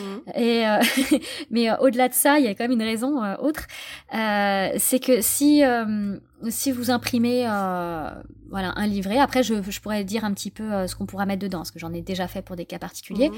Mais quand vous imprimez, les gens vont le lire à l'avance, ils vont, en fait, ils vont quitter l'instant présent. Le but, c'est de se connecter, de vivre un moment tous ensemble. Mais s'il y a un, papier, les gens, ah bon, au moment, avant que ça commence, ils vont déjà être en train de lire. Et mais qu'est-ce que c'est que ça? Éventuellement, ils vont poser les questions à l'officiant. Mais qu'est-ce que c'est que ça? Donc l'officiant va répondre, ah, vous allez bien voir. Attendez, ça va commencer, etc. Mmh. Euh, bon, ça, à la limite, ça peut faire partir de monter l'ambiance, hein, mais bon. Mmh. Et euh, mais en tout cas, pendant la cérémonie, ils vont être en train de se dire ah, donc là, on en est là. Donc après, il va y avoir ça. Attends, après, il va y avoir les alliances. Hein. Et après, euh, mais qu'est-ce que ça veut dire ce rituel? Tu crois qu'il a commencé là? Voilà. Ça, en fait, ils, quittent l'instant présent parce qu'ils sont dans la lecture du papier. Donc c'est un truc qu'on fait plus à l'église pour avoir les textes écrits et suivre un peu les, poèmes, les textes euh, religieux. Voilà, pour suivre les chants, etc. Mais cérémonie, tu penses que ça se fait pas, c'est moins intéressant? Non, je trouve que c'est plus intéressant pour les invités de d'être dans le contact visuel, de regarder les émotions des gens, etc., plutôt que de regarder un papier. Je pense c'est plus marketing en fait, c'est tu sais Cotton Bird et tout ça qui décline en fait avec ta ta comment dire ton identité visuelle et ton faire part que tu déclines après en plein de supports différents. Et c'est vrai qu'on a beaucoup de programmes cérémonies laïques et ça donne envie, mais euh, oui, tu as raison, faut réfléchir un peu à ce qu'on veut ah voir. Oui, c'est joli, mais. Euh, et puis en plus, après, voilà, c'est du papier euh, qui sera. Qui sert pour 45 minutes, oui. Voilà, c'est ça, il va être dans le sac à main pour les personnes qui adorent collectionner les, tous les petits éléments du mariage, mais sinon, il sera par terre. Hein. Donc, faut pas se leurrer. il y en a beaucoup qui seront par terre. Donc, voilà, c'est quand même dommage. Euh, dans quel cas, par contre, c'est utile d'en prévoir? Euh, bah, C'est en cas de, personnes qui seraient euh, sourdes ou malentendantes mmh et, et, qui, avec la distance, voilà, c'est pas pratique de suivre. Euh, dans ces cas-là, voilà, pour son confort et euh, sa compréhension, c'est bien de prévoir un, un petit, alors j'appelle même pas ça un livret, mais un petit support. Mhm. Ou alors les personnes qui ne parlent une autre langue et qui comprennent pas du tout euh, là où les langues utilisées pendant la cérémonie, c'est pareil, c'est quand même, on, perd cette personne-là, quoi, et c'est dommage. Donc de prévoir un, un, support pour ces personnes-là. Comme support, moi je, je trouve qu'un format A5, ça permet voilà, que ce soit pas euh, trop grand. Et, euh, et quand j'en fais un, voilà, c'est un format A5 euh, recto verso. Sur un, sur un joli papier, par contre, on essaie de faire quelque chose de, joli. Moi, je fais des éventails, par exemple, mm. avec, avec les petits bâtons, le petit ruban dentelle, etc., voilà, qui, qui va bien. Mais oui, c'est ça qui nous donne toute envie d'en faire, en fait. Mais oui ah, J'aurais pas dû mettre sur mon Insta. mais dedans, je mets quoi? Je mets le titre, les grandes parties, voilà, les titres de, de parties. J'explique la symbolique des rituels quand il y a un rituel. Voilà, donc là, les mariés sont en train de faire ça pour représenter ça, etc. Et quand il y a discours, j'explique qui est cette personne. pourquoi elle vient là, quoi. Donc, l'ami d'enfance, je donne la parole à, à Paulina, qui est euh, l'amie d'enfance, euh, qui raconte euh, ses années voilà, à tel pays. Donc ça, c'est pas mal. de cadrer, ça donne du contenu sans, sans que la personne... Voilà, c'est une aide. C'est vraiment une aide pour suivre la cérémonie. Mais pour les personnes qui arrivent, qui sont parfaitement en mesure de, tout comprendre, bah, qu'elles vivent l'instant aussi, qu'elles découvrent, qu'elles vivent l'aventure, quoi. Super. Et le jour J, alors au niveau du matériel, on a parlé de tout ce qui est son. Est-ce qu'il y a d'autres éléments à prévoir? Il y a un pupitre, c'est ça, pour euh, la personne qui va être officiante? Ouais, la pupitre ouais, essentiel euh, pour avoir les, mains libres, pour pouvoir poser euh, le texte, etc. Mhm. Est-ce que l'arche est obligatoire? L'arche n'est pas obligatoire. le tout, c'est un peu de d'avoir quelque chose au niveau visuel qui matérialise ce, cette cérémonie, voilà l'endroit où on va se poser. Donc ça peut être un, un arbre, on décore l'arbre, ça peut être un puits, un mur, hein, avec ce qu'on a. Ça dépend aussi de l'ambiance du mariage qu'on veut mettre. Hein. Euh, ça dépend si en intérieur ou en extérieur. Mmh Est-ce qu'il y a une euh, disposition à privilégier pour, euh, tu sais, tous les, les, éléments principaux dans le sens, il y a les invités normalement qui sont assis de part et d'autre d'une allée. Ça, c'est pour qu'on puisse remonter l'allée au centre. Mmh. Ensuite, l'officiante, elle est plutôt sur un côté ou bien est-ce qu'elle est en plein centre? Est-ce que le pupitre, on le décale? Comment tu proposes les choses? Alors tout est possible. Je demande aux mariés euh, eux aussi comment ils le voient, comment ils l'ont imaginé. Euh, ce, qui est, euh, ce qui est sûr, c'est que personne doit se tourner le dos. Ok, donc, les mariés ne sont pas dos aux invités comme on voit à l'église par exemple. Exactement. On est vraiment sur un moment de partage et, et comme ça tout le monde se voit. C'est quand même beaucoup mhm. plus agréable. Euh, moi, ce que je, ce que je préfère euh, comme disposition, ça va être euh, l'arche ou l'élément central et les mariés qui sont légèrement excentrés, donc de, de trois quarts, avec l'officiant, le pupitre, qui est de l'autre côté et en, symétrie, ce qui permet que tout le monde se voit sans forcément se, tourner la tête, euh, voilà, parce que quand on est en plein milieu, euh, des fois il y a le pupitre qui peut être en plein milieu, euh, je l'ai déjà fait, hein, où les mariés voulaient être sur le côté. Le problème c'est que les personnes qui sont au pupitre sont en train de, de faire un angle à 90 degrés avec leur tête pour pouvoir regarder les mariés quand on leur hmm. parle. et du coup, on perd aussi la connexion avec... On est obligé de regarder soit les mariés, soit les invités qui sont en face. Donc on est moins à l'aise au niveau, voilà, au niveau gestuel, quoi. Mhm. C'est, ça fait moins naturel, quoi. Et, euh, et, quand les mariés sont, si on les met au centre, il faut du coup que le, pupitre soit pas vraiment euh, sur le côté par rapport aux mariés, pareil pour éviter ce, euh, je tourne la tête à 90 degrés parce que du coup les mariés vont être photographiés tout le temps avec la tête à 90 degrés, ce qui est très désagréable. Donc déjà ça fait mal et puis en plus c'est pas très, pas très joli. Et donc dans ces cas-là, il faut se placer légèrement en avant, plus près des, invités pour que la tête soit dans un bon profil. D'accord. Tout ça, on le prévoit à l'avance. Hein. Le jour J, c'est. Oui, le jour J, c'est bien de pas se poser ces questions. Ces questions. Voilà, c'est ça. ok. Et d'un point de vue purement organisation, comment on coordonne l'arrivée des mariés? Qui lance le top départ de la cérémonie? Alors, le top départ doit être donné par, euh, par l'officiant, qui doit avoir vérifié que tout est prêt avant. Donc, euh, aller checker que les mariés sont prêts. voilà, c'est ça. Euh, que personne n'est allé aux toilettes d'ici là, etc. Mm. Que tout le monde est là. Tout le monde est bien arrivé. Euh, que les personnes qui sont au cortège sont prêtes pour le cortège et que les personnes qui les, sièges qui sont libres correspondent bien aux personnes du cortège et que ce ne sont pas des personnes manquantes pas encore arrivées. Mmh. Voilà, donc ça, le... et que les prestataires, la musique est prête, tout le monde est prêt, le photographe est bien placé pour l'arrivée, voilà. Tout ça euh, doit être euh, vérifié avant et normalement c'est l'officiant qui donne le top départ. C'est quoi? Elle envoie un texto à la demoiselle d'honneur qui est à côté de la mariée par exemple? Voilà, ça, ça dépend de la configuration du lieu. Il y a des lieux où c'est super simple, hein, parce qu'en en fait, euh, il, y a des, il y a de la végétation, euh, ou alors c'est pas si loin que ça, donc euh, les mariés entendent la musique, et donc du coup ils savent, ah bah à ce moment-là, la musique, je sais que je peux avancer, voilà. Parce qu'on va, quand on lance la musique, c'est pareil, c'est pas la peine de partir, de faire partir le cortège dès la première mesure.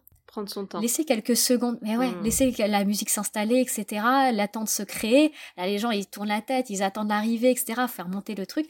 Et après, faites-les arriver tranquillement.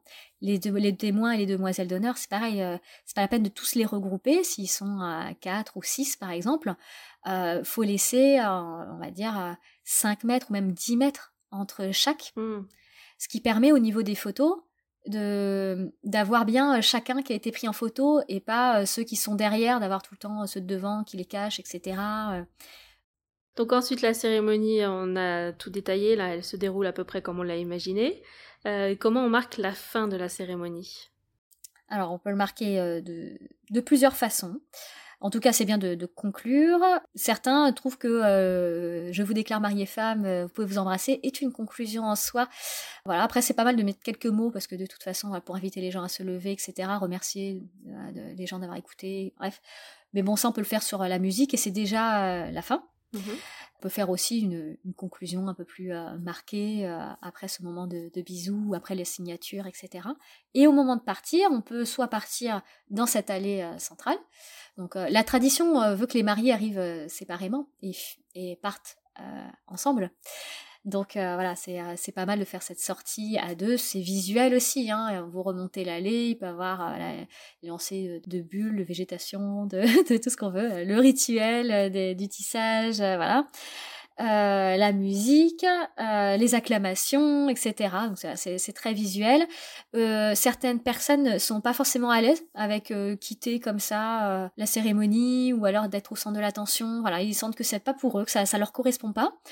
C'est possible aussi de- d'inviter tout le monde à, à se lever et à, à venir féliciter les mariés avec la musique. Donc on lance la musique de fin festive, etc. Ah, et c'est les invités qui viennent c'est les invités qui viennent. Voilà, c'est ça. Mhm. Et selon les on n'a pas euh, le même euh, rendu. Des fois, ça fait la grosse fiesta. Une fois, les témoins ont sorti les canons à confetti à ce moment-là, et c'était euh, c'était la grosse fête. Et euh, une autre fois, une, sorte de file euh, s'est fait, s'est faite, et les gens venaient euh, saluer, euh, voilà, comme un cortège royal. Ça faisait très royal euh, cette fois-là. Et pourtant, les instructions sont les mêmes. C'est juste que c'est interprété euh, différemment selon euh, la famille. Euh, la cérémonie est terminée. Quel support physique on peut garder en souvenir? Donc il y a tous les différents rituels qu'on peut garder dans des jolies boîtes. Euh, Voilà. Tu as parlé tout à l'heure aussi du certificat. Bah, le certificat, c'est un, un document qui acte l'union avec la cérémonie symbolique. Moi, j'essaie de, de personnaliser un petit peu le, le contenu. hein. donc, euh, de toute façon, je marque euh, le lieu, la date, la qui, euh, les mariés, etc. Et puis le texte. Ça a une valeur officielle ou c'est purement symbolique? Aucune- non, Ah, symbolique. Comme tout le reste de la cérémonie, c'est valeurs symboliques. Et on fait signer euh, les témoins. En fait, ce qui est pas mal avec ce document, c'est c'est justement la participation des témoins parce qu'on n'utilise pas forcément, enfin, on demande pas forcément aux mêmes personnes d'être les témoins à la mairie et à la cérémonie. Ou des fois, Mm. on en rajoute à la cérémonie parce qu'on était frustré de d'avoir dû choisir pour la mairie parce qu'on a plein d'amis ou plein de proches Ouais. et que c'était dur de choisir. À la cérémonie, on peut inclure euh, toutes ces personnes-là et voilà, ce document permet de, de le poser en fait. Petit et dernier truc, un petit souvenir. Qu'est-ce qu'on garde en souvenir? On garde le livre de la cérémonie quand même à la fin. Le texte de la cérémonie euh, avec tous les discours, etc. C'est euh, quand même euh, le euh, le souvenir. Ça, c'est toi qui le crée oui, je, je le crée, je l'envoie toujours en. Alors moi, je l'envoie en PDF. Après, je peux proposer une version papier aussi, avec un joli papier, etc. Avec une graphiste qui Mm. fait qui fait ça. Mais sinon, c'est version électronique avec les photos du photographe. Euh, mettre ça en page en respectant euh, la police, en respectant euh, l'esprit, voilà les couleurs du mariage, Mm. etc. Et on obtient un joli document parce que en trois quarts d'heure, une heure, tous les textes qui ont été dits, vous allez ressortir avec peut-être quelques brives, avec en tout cas une impression générale. Oui. Mais euh, relire à, à tête reposée après le mariage, déjà c'est euh, super. Et surtout le relire par exemple à, à chaque anniversaire de mariage, c'est vraiment un, un beau Mm. cadeau en fait que vous vous offrez. Putain, je savais pas qu'il y avait ça. Écoute, très bien. Ah bah surprise Ouais, Voilà, tu auras choses. ton petit livre de cérémonie, bien sûr. Trop cool.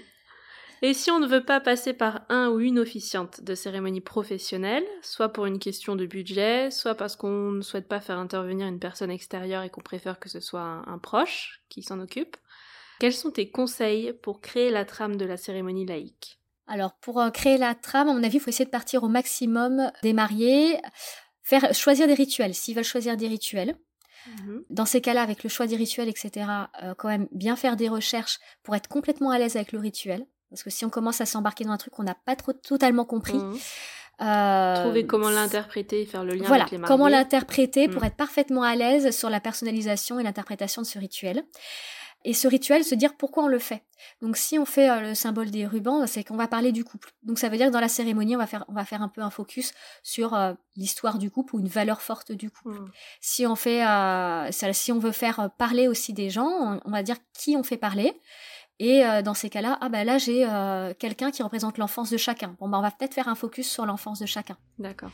Voilà. Et à qui on confie cette mission? J'imagine qu'il faut trouver un proche qui soit assez à l'aise à l'oral. Comment on peut être sûr de ça Ouais, mission, euh, mission délicate euh, à confier. Il faut quelqu'un qui soit à l'aise à l'oral, Mhm. évidemment. Il va devoir tenir un groupe. Et, c'est, en plus, un groupe avec des personnes qu'il connaît. Et plus il y a de monde, plus c'est, euh, énergivore hein, de, Ouais. de tenir une assistance. Euh, mais en tout cas, c'est une personne qui doit se sentir à l'aise euh, dans ce rôle-là. Mhm. Et à l'aise aussi dans le rôle de se dire j'ai le rôle d'officiant pendant la cérémonie. Et je suis pas le frère, par exemple. Enfin, je suis un peu le frère, mais il faut pas que je sois que le frère de la mariée, par exemple, parce que euh, bah parce qu'il a un rôle aussi à jouer avec le marié. Le marié doit pas être laissé pour compte. Il faut avoir ce rôle aussi de, neutralité un petit peu, euh, voilà, d'impartialité, et de pas ressortir que les dossiers de la sœur, par exemple. Donc voilà, il faut trouver quelqu'un qui arrive à, prendre cette place et qui se sente à l'aise avec cette place, qui soit partant, et une personne qui soit aussi euh, partante pour pour travailler en amont, parce que l'écriture c'est un sacré morceau. Euh, faire les recherches, euh, faire des rendez-vous euh, avec les mariés pour savoir quoi dire, etc. préserver des surprises, qui comprennent votre état d'esprit, ce que vous voulez à la cérémonie, ce que vous voulez surtout pas à la cérémonie. Voilà, c'est une personne qui va devoir travailler en amont, donc qui est du temps. Hmm. Ça se fait pas en un rendez-vous et hop, je crée la, la trame, quoi. Non, ouais, non, ça se fait, ça demande du temps. Faut être disponible, je pense aussi, pour faire les allers-retours justement avec les mariés pendant tous les préparatifs. Si c'est possible, visiter le lieu euh, avant Mm. avec les mariés, prendre le temps avec les mariés, dire bah, est-ce qu'il y a une vidéo, une, des photos, Voilà, quelqu'un qui s'intéresse euh, vraiment euh, et profondément sur la logistique, qui soit pas gêné d'appeler euh, le les prestataires, euh, voilà comme euh, le groupe ou le DJ, qui soit pas timide d'appeler les proches pour récolter les discours. Mm. Euh, oui, c'est quelqu'un qui doit avoir beaucoup euh, de, de, de qualité. Alors après, ça peut être des équipes hein, aussi. J'ai déjà fait des accompagnements sur euh, sur deux, par exemple. C'était euh, le un témoin de, de chaque marié. D'accord. Et, et du coup, il s'était réparti le travail parce que sur l'accompagnement de la partie écrite. euh, j'ai travaillé essentiellement euh, avec la témoin et après sur euh, l'oral j'avais travaillé avec les deux pour qu'ils se passent la parole l'un l'autre mais voilà la partie orale était beaucoup plus maîtrisée par le témoin D'accord. Voilà, donc euh, ça peut être aussi une équipe, tant qu'ils s'entendent bien et qu'ils se connaissent.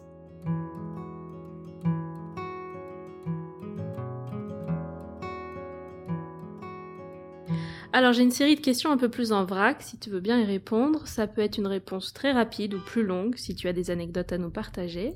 Est-ce que tu es prête? Oui. Quel conseil tu peux nous donner pour une sortie de cérémonie originale qui soit festive et qui rentre bien en photo? Une fois, les mariés avaient des origines lointaines bretonnes et euh, on a construit une laridée. euh, qui est un peu une danse euh, bretonne Ouais. où ça fait un grand cercle. Et là, les témoins devaient euh, fabriquer, enfin, de- il y avait six témoins. Donc, ils ont fait un petit pont en se donnant, euh, voilà, en, en mettant les bras en l'air. Ah, ça fait, euh, ça fait, ça fait une arche. Et ensuite, les mariés sont passés en premier en dessous, en se donnant la main, et invitaient tous les gens à, à les suivre. Pareil, donc euh, les gens sont passés en dessous. Et ensuite, ils ont fait un énorme cercle. C'était en plus, ils étaient très nombreux, ils étaient une- plus d'une centaine. Et ils ont fait un énorme, c'était un énorme champ, hein, un énorme cercle. Et c'était magnifique, tous ces gens euh, qui faisaient un Et le cercle. dernier à passer se passe tout le pont en entier. Alors non, parce qu'en fait, ça n'a pas fait un pont. En fait, c'est les trois premiers qui faisaient un pont. Et après, les autres, ils passaient sous et ils allaient construire le cercle. D'accord, ça y est. Donc il j'ai y a eu que trois personnes. Non, non, ils n'ont pas fait un énorme pont euh, géant de, de, de- avec 60 arches.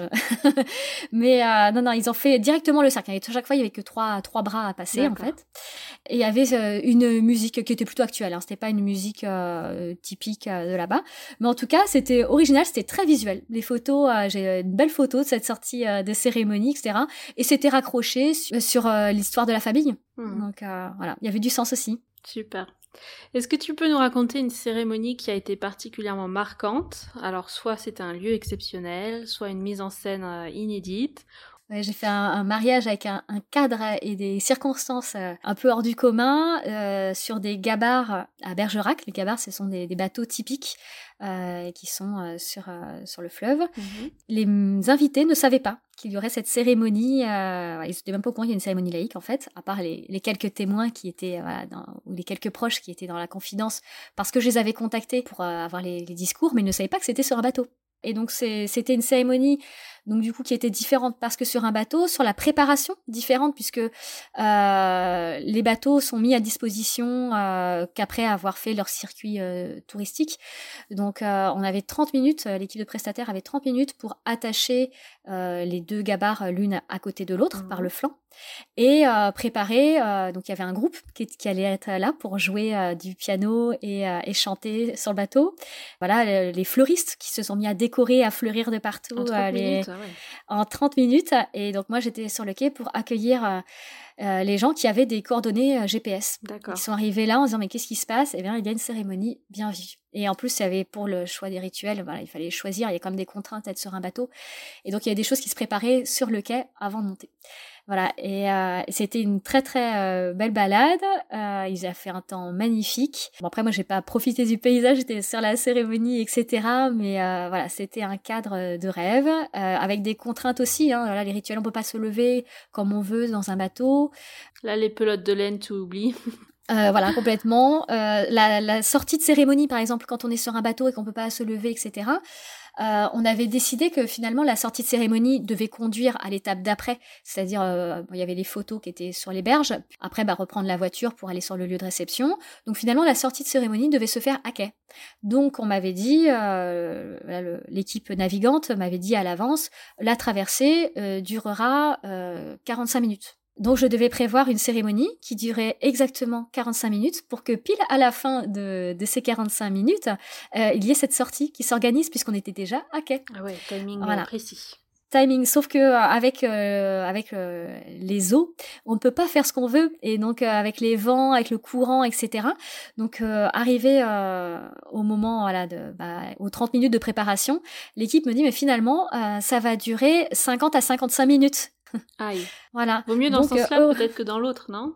De réduire. Euh, oui, c'est ça. On se dirait qu'est-ce qu'on réduit, etc. Mais en fait, j'avais prévu des solutions parce que je savais qu'il y avait un risque de bah, de fluctuation. Donc j'avais prévu des cas où je devais réduire, qu'est-ce que je pourrais réduire, et des cas où je devais rajouter des paragraphes, et de quoi je pourrais parler. Donc euh, voilà, beaucoup de préparation. Mais c'était bien. Quel est selon toi le pire cauchemar pour une officiante de cérémonie? Hmm. Ah, le pire cauchemar, ce serait euh, une ambiance euh, difficile, beaucoup de conflits dans la famille, avec euh, des gens qui ne veulent pas s'asseoir à telle place parce qu'ils s'entendent pas avec telle personne qui serait jugée suffisamment, enfin qui serait trop près. voilà, avec des réflexions hors de propos. Voilà, ce serait vraiment une, ambiance comme ça, de conflictuelle. entre les membres de la famille ou, entre les invités, mais bon, souvent c'est plutôt entre les hmm. membres de, de la famille. Ça, ça t'est arrivé? C'est déjà arrivé, très rarement, mais c'est arrivé, ouais. Donc euh, dans ces cas-là, il faut faire preuve de beaucoup de diplomatie pour rechanger les gens de place, par exemple, pour que tout le monde se sente à l'aise. Il faut que tout le monde passe un bon moment, euh, ces gens-là qui sont venus, et les mariés qui doivent pas ressentir euh, ça. quoi. Mmh. C'est leur journée, et j'ai envie que quand ils arrivent sur la cérémonie, ils sentent pas une ambiance lourde où là, les gens sont à couteau tiré, etc., qu'ils profitent du moment. Donc voilà, c'est mon but, c'est que tout le monde soit à l'aise, donc faut traiter tout le monde euh, de façon à ce que tout le monde soit à l'aise. Quel est le moment que tu préfères dans une cérémonie de mariage? Alors, euh, allez, choisis-en. J'adore. Ah oui, c'est ça, c'est dur. J'adore euh, l'arrivée. L'arrivée, le, regard, ouais, les, regards, les, mariés ils se rendent compte que ça y est quoi. Ça donne le, le moment. ouais, tu vois, c'est ça. Il y a l'émotion qui monte. ouais. Mm. C'est ça. Et puis évidemment, les vœux, hein. même moi en tant que spectateur, euh, c'est les vœux. Euh, ah c'est c'est un, un moment très très émouvant. Après, euh, il y a aussi les témoignages. Après, c'est des fois c'est ce qui résonne en soi par rapport à son propre vécu. Hein. Mm. Donc forcément, moi, je vois des enfants forcément ça ça, mm. ça m'émeut là quand je vois certains qui, font l'effort de faire un discours puis qui font dans larmes pendant le, discours etc alors je suis tout, tout émue après c'est vrai que j'ai une vision euh, je n'ai pas la même vision que si j'étais simplement euh, invitée. Euh, j'ai la vision en fait du rendu euh, final, c'est-à-dire que euh, si je suis sur en train de regarder le cortège, je vais me dire voilà, je me place là, est-ce que tout est bien là, est-ce que personne se prend les pieds dans, dans un trou? Quand je vois la, quelqu'un pleurer, ou même des fois voilà, c'est quelqu'un un adulte hein, qui pleure, qui se d'un coup qui arrive plus à gérer ses émotions, moi je vais être là sur comment la rendre comment euh, la rendre à l'aise, euh, voilà, la, la, détendre, comment faire en sorte qu'elle puisse dire ce qu'elle a à dire, parce que le but c'est pas que je dise oui elle voulait dire ça, non. Le but c'est qu'elle puisse le sortir parce que si ça lui l'émeut autant, c'est que c'est important à sortir. Donc euh, voilà, comment faire en sorte de la remettre à l'aise, qu'elle puisse prendre le temps de, de, réfléchir. Je dis elle parce que c'est souvent mmh. des femmes qui se laissent déborder comme ça par, par l'émotion. Les hommes souvent c'est plutôt un chat dans la gorge qui passe pas, étonnamment. Oui. ça c'est. Ouais. Les téléphones portables qui prennent des photos, vidéos, stories en pleine, cérémonie, on en pense quoi? Et surtout, qu'est-ce qu'on peut faire pour éviter ça? Je vote contre. Et, euh, et je suis, euh, j'interdis les téléphones euh, dès le début, en fait, avant que le cortège arrive je fais un petit message, comme ça je me présente. Ça permet aussi de voir euh, le micro et fonctionne bien. Est-ce que tout le monde entend ou est-ce qu'on met un petit peu plus fort s'il y a des personnes qui entendent pas très bien? Et du coup, euh, ça me permet d'en profiter pour dire d'éteindre les téléphones. Gentiment, mais sûrement. Euh, voilà, et bien sûr. Et de, de, les ranger. En fait, je, je, leur dis au départ, éteignez les téléphones, mettez-les en mode avion, ce qui permet aussi des fois, selon le matériel IFI, d'éviter les interférences. Parce que des fois, voilà, on a éteint un tel son, mais on entend euh, toutes les petites interférences. Donc, euh, c'est même mieux de mettre en mode avion ou de l'éteindre. Et, après, j'encourage, euh, je conseille les gens de, de mettre carrément le, téléphone ou les appareils photo dans le sac pour profiter du moment. C'est vraiment un conseil en plus pour que eux ils profitent du moment parce que dans la plupart des mariages, les photos peuvent être récupérées en fait par le photographe. Donc en plus, ça me permet de présenter le photographe dans le cadre où bah, c'est le début de la journée qu'ils n'ont pas encore vu le photographe donc euh, ou même le vidéaste, etc. De voilà, il y a une équipe qui s'occupe des images, vous pourrez récupérer toutes ces images, donc profitez du moment. Là, euh, c'est tout ce qu'on vous demande en fait, c'est de vivre le moment, d'en profiter euh, sans avoir à vous soucier du souvenir. Et toi, le mariage, ça te tente? Ah oui, j'ai tellement de j'ai tellement de versions de mariage parce que oui, je ne suis pas je ne suis pas mariée. Je, euh, je suis euh, engagée euh, fortement. Oh là oui, plus qu'engagée. c'est ça. Avec mon chéri, alors on s'est déjà dit euh, plein plein de choses. On a visualisé plein de mariages différents. Et c'est ça, mais même en regardant, hier, il y avait Marié au premier regard, hein, comme ça tout le monde sait que j'ai regardé ça. Et, euh, et oui, je le dis, je le regarde et, et, je me dis à chaque fois, oh là là, mais ça, si on me forçait à me marier comme ça, oh là là, je pourrais pas parce que euh, je commence à être exigeante, dis donc. Mm. Euh, J'ai vu tellement de, de, choses, je connais tellement de prestataires géniaux que ce serait tellement dur de choisir. Euh, donc j'imagine plein de versions, un mariage qui se fait en quatre jours, des choses. Mm. voilà. Donc du coup, pour l'instant, c'est toujours, c'est toujours pas d'actualité. Il n'y a pas de date fixée. Si tu devais résumer, quelles sont les règles d'or pour avoir une belle cérémonie laïque à son mariage? J'ai gardé la plus dure pour la fin, je crois. Exactement. C'est la dernière question, mais là, faut tout donner. ouais. Les règles d'or, ça va être de prendre le temps de se poser, mmh. euh, en couplant et de savoir ce que vous voulez, comment vous voulez vivre les choses, etc. Tout de suite se mettre au diapason et préparer euh, préparer les choses, voilà, pas penser au, freestyle, se projeter. Et euh, comme euh, on l'a vu là du coup tout au long de l'interview, à chaque fois qu'on se projette, on voit les petits détails, logistique, etc., les éventuels quoi qu'il peut avoir, et on anticipe. Et en, faisant ça, on arrive à la cérémonie rassuré. On est zen, on sait que même s'il se passe quelque chose, on a des solutions et, et, on peut garder sa spontanéité. Mmh, c'est ça être mm. bien préparé pour être libre de vivre euh, les choses sans penser justement à qu'est-ce qui se passe après, c'est quoi l'étape suivante et comment ça va, ouais. Exactement. Le mieux t'es préparé, le plus t'es libre à vivre l'instant présent.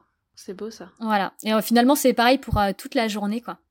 Pour toute votre journée de mariage, en fait, il y a plein plein de choses à prévoir. Mais pourquoi? C'est parce que comme ça, vous dites, j'ai pas besoin d'y penser. Même s'il se passe ça, je sais que je suis tranquille parce qu'il y aura ce plan B. voilà. Après, moi, mon petit conseil perso, c'est aussi de retourner sur euh, son document de préparation, là, progressivement, et de peaufiner petit à petit en fonction de comment tu avances dans tes préparatifs aussi. Parce que c'est des gros morceaux quand même, et, mais tu peux pas tout sortir et tout, euh, comment dire, tout imaginer. Tu dis, il faut se projeter, mais tu peux pas projeter la version finale dès le début, tu vois. Là, surtout quand on finalement, c'est il y a eu deux ans de décalage entre l'envoi du questionnaire et le, avec le report et tout. C'est clair qu'il faut revenir dessus. Il y a des gens qui m'ont dit, euh, jette la première version et je t'en envoie une, nouvelle ah oui. Euh, avec, avec, le report. Et au final, j'ai pas acheté la première version, je l'ai gardée et j'ai lu aussi la deuxième. Il y a des choses qui se regroupent. Ah, il y a des choses qui se recoupent, voilà évidemment. Et il y a aussi des choses qui ont changé parce que voilà, on, on, a tous vécu le confinement, les confinements, les reports, etc. Donc ça, voilà, ça a forcément eu des conséquences sur notre état d'esprit hein, et notre vie en général. Hein. Donc c'est bien de voir la différence. Donc, euh, je lui ai dit non, je ne jetterai pas la première version. bon, on arrive à, cette, euh, à la fin de cette interview. Merci Aurélie d'avoir accepté mon invitation et de nous avoir livré tous ces précieux conseils. Euh, qu'est-ce qu'on peut te souhaiter pour la suite? Eh bien, que les mariages reprennent très très vite parce que j'ai hâte de célébrer. oui, j'ai hâte, hâte. Et si on veut te contacter ou en savoir plus sur ton travail, où est-ce qu'on peut te retrouver? Alors bah, sur euh, sur euh, mon site internet, euh, donc c'est aurélicousseau.com. Mhm. il va se refaire une beauté bientôt. Et, et, ensuite sur les réseaux sociaux, Instagram, Facebook. Après, je suis un peu partout sur les annuaires. D'accord. Alors sur Facebook, tu écris en français et Instagram, tu écris en anglais, c'est ça? Exactement. Ok. Et, et j'essaye de mettre même des photos différentes, etc. pour que voilà, pour que les gens s'abonnent aux deux finalement, parce qu'il y a du contenu à voir sur les deux. Hmm.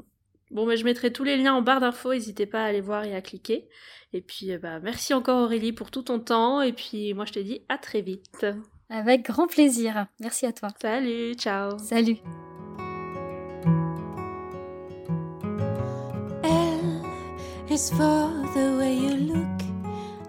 Et voilà, c'est la fin de cet épisode. Merci encore Aurélie d'avoir accepté mon invitation et pour tous tes précieux conseils. Moi, c'est clairement l'épisode qui me donne une folle envie d'être au jour J et de pouvoir vivre à fond notre cérémonie laïque. J'espère que vous avez vous aussi ressenti ces moments d'excitation en vous projetant sur votre cérémonie. Si l'épisode vous a plu, je compte sur vous pour nous faire un retour sur les réseaux et nous donner vos impressions. En attendant, si vous pensez que le podcast sera utile à une copine en pleine organisation de son mariage, n'oubliez pas de lui partager cet épisode, je suis sûre que ça lui rendra service. Je vous invite tout de suite à vous abonner au podcast pour ne pas louper les prochains épisodes ou alors à me suivre sur les réseaux sociaux. Belle journée à tous et je vous dis à mercredi pour de nouvelles confidences.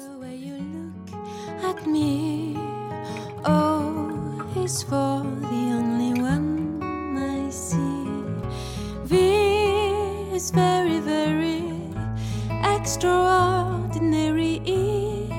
It's even more than anyone that you adore can love is all that I can give to you. Love is more than just a game for two. Two, and love can make it.